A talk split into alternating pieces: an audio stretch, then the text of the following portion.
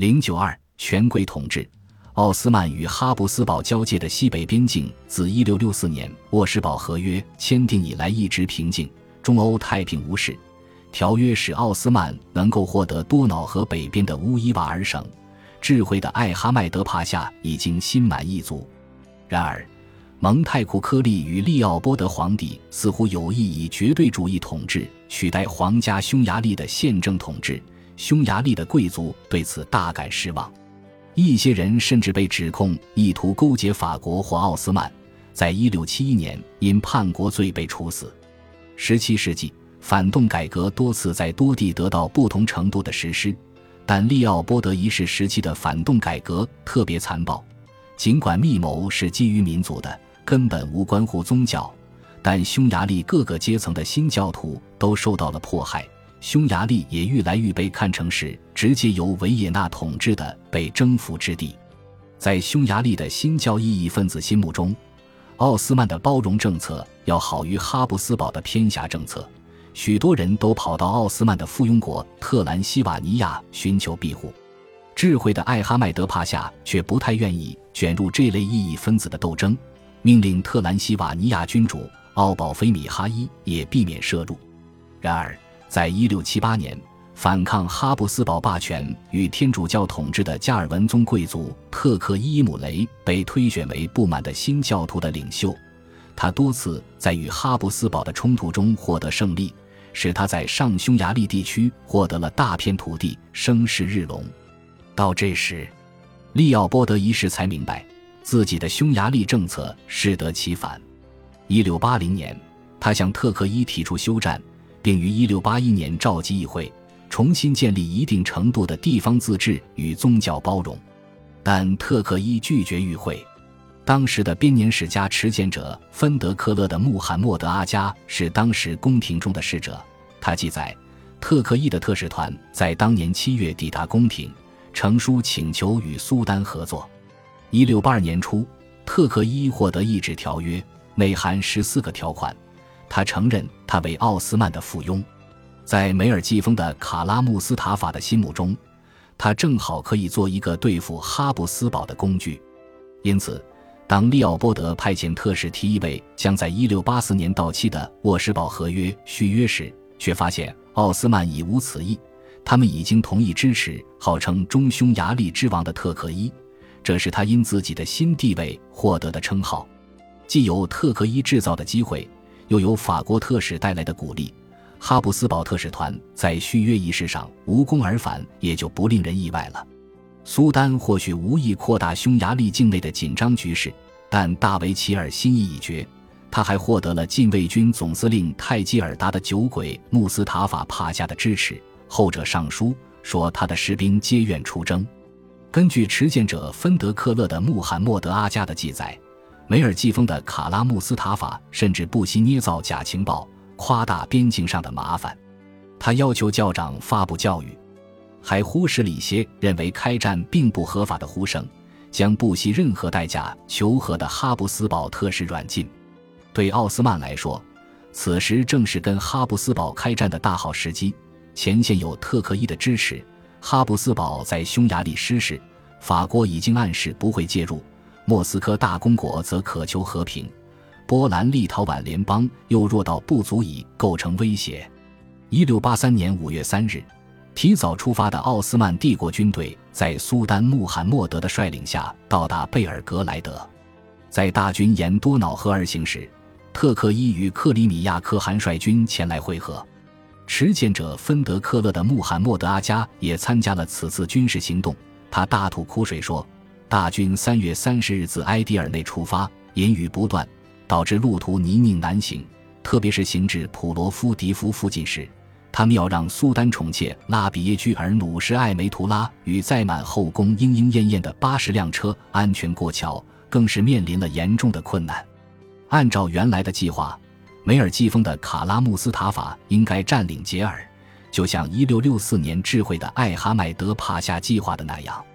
但在大军兵临杰尔城下后的一次会议中，梅尔季风的卡拉穆斯塔法宣布，由于该城防御坚固程度超过预期，为免围城造成军力损失，他们应当进军维也纳。虽然有人反对该提议，他却一意孤行，大军于是继续前进。这个决定其实是明智的，因为哈布斯堡军队指挥部门由于个人与官僚的纷争呈现出分裂状态，无法及时制定出可行的防御策略，也没能及时动员部队。七月初，当奥斯曼大军逼近维也纳之际，维也纳陷入一片恐慌。皇帝与整个宫廷于七月七日启程，带着金银财宝撤往帕绍，并于七月十八日抵达。他们在撤退的时候。还受到鞑靼骑兵的追击，后者在七月十六日袭击了维也纳西部约一百公里的一个地方。根据持剑者芬德克勒的穆罕默德阿加的记载，梅尔季风的卡拉穆斯塔法未经授权采取行动的消息传到在贝尔格莱德的穆罕默德四世耳中，他对于大维齐尔公然抗命的行为大为惊讶，但他也无力改变事态的发展方向。无论如何。幸运之神似乎站在奥斯曼及其盟军这一边，他们的军队在数量上远多于对方。虽然放过了杰尔，却一路挺进，拿下了许多战略要地。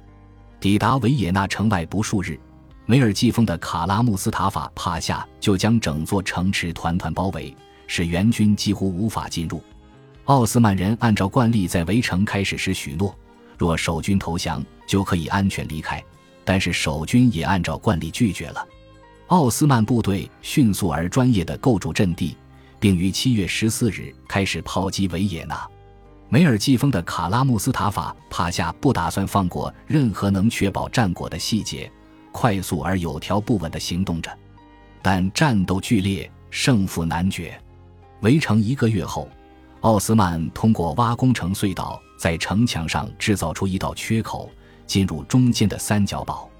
奥斯曼获胜的后果，如万钧重担压在欧洲的君主与政客心头。更让他们沮丧的是，过去几个世纪中，联手对付共同敌人的呼吁鲜少获得回应，即使有，也都是三心二意，难以持久。今天的盟友可能就是明天的敌人，相互猜疑与旧恨的余烬都会阻碍他们的合作。